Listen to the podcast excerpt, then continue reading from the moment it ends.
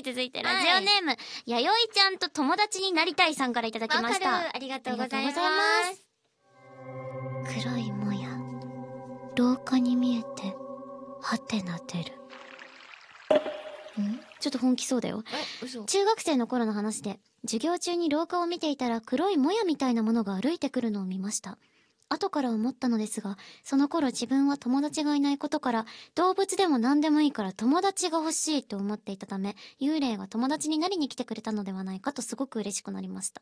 すごく嬉しくなりました？そう、え、動物霊はでもあんまり 良くない嬉しくなりましたっていうよ締めでいいんならいいけどね。友達になりたいさんがね、やいちゃんと友達になりたいさんがいいならいいけど。私たちが友達になってあげるよ。うん、う、うん。それはでも逆にイマジナリーに近くなっちゃうよ。だって。ちゃんと友達になりたいさんは本当に人間？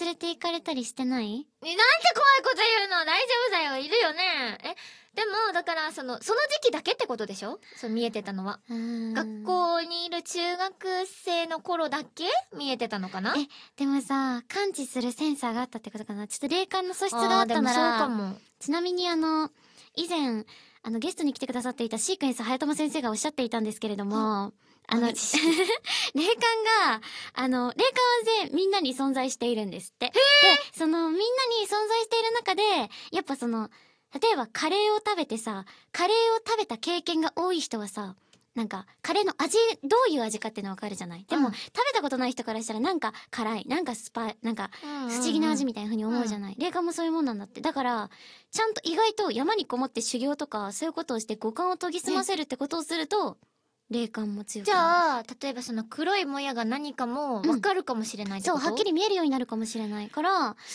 しかしたら弥生ちゃんと友達になりたいさんは、もしかしたらそういう素質が結構確かに。あるのかもしれないから、ね。ぜひ山に、あの、こもったり、滝行なんかしたり、あ安全にね。もう遅い、かもよ。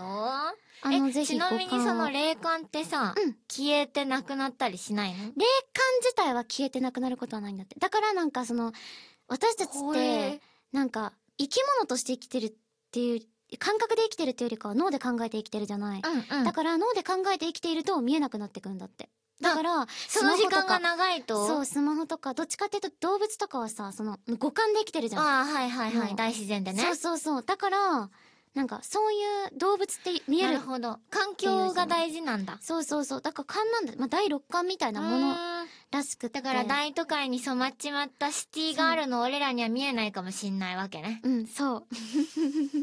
私たちはね。え、何？ああ そうね、ダークギャザリングの原作でも黒いもやが出てきますが、てんてんてんとてん。てんてん。ぜひ原作のね正体はてんてんてんということで。えー、黒いもや、何なんだろうね。ねえ、何なんでしょうということで。ありがとうございますありがとうございます。今回はここまでです。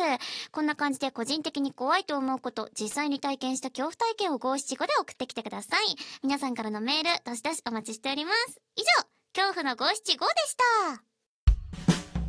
ラジオギャザリングへのメールは、スマホアプリラジオトークの番組ページにある質問を送る、または番組専用のメールフォームからお送りください。怖いなぁ。怖いなだなだな何が？ぁ。メール送ってくれないとやだなぁ。それは本当にそうゆうとりなのラジオギャザリング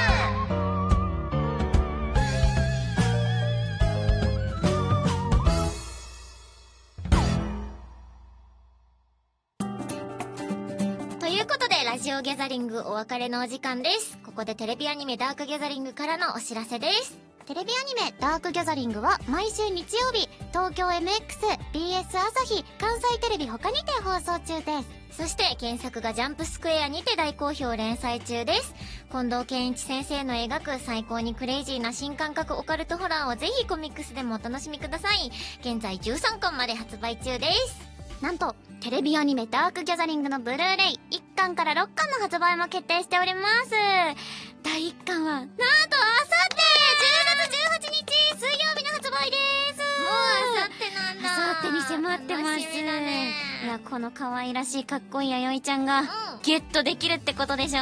ゲットだぜしてください。ゲットだぜしてくださいその他お知らせは公式ホームページやツイッターをご確認ください番組やアニメダークギャザリングの感想、各コーナーへの投稿は、ラジオトークの番組ページにある質問を送る、または番組専用のメールフォームからお送りください。はい。第15回ということで、なんかね、ずーっと私はこれを食べる機会を伺っては食べなかったんだけど、今日なんか差し入れで、ね、えーっと、これは脳、脳、の、脳みそレアチーズケーキみたいな感じ。脳の、脳のレアチーズケーキと目玉が置いてあったの。そう。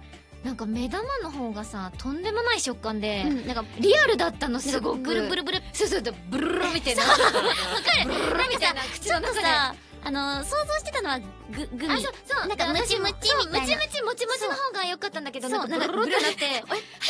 しかもさ、味がちょっとさ、割と不可思議だったよえ、ね目。食べたことないけど、でもなんか、もちもちの方が可愛いじゃん。わかるブルルルより良くない？いや、そう、あの、よく見かけるケミカルなグミみたいなさ、感じがしてたんですよ。美味しいよね、脳みそ。脳みそ美味しいぞ。脳みそマジ美味しいよね。あー、脳みそもっと食べたい。え、めっちゃ美味しい、これ。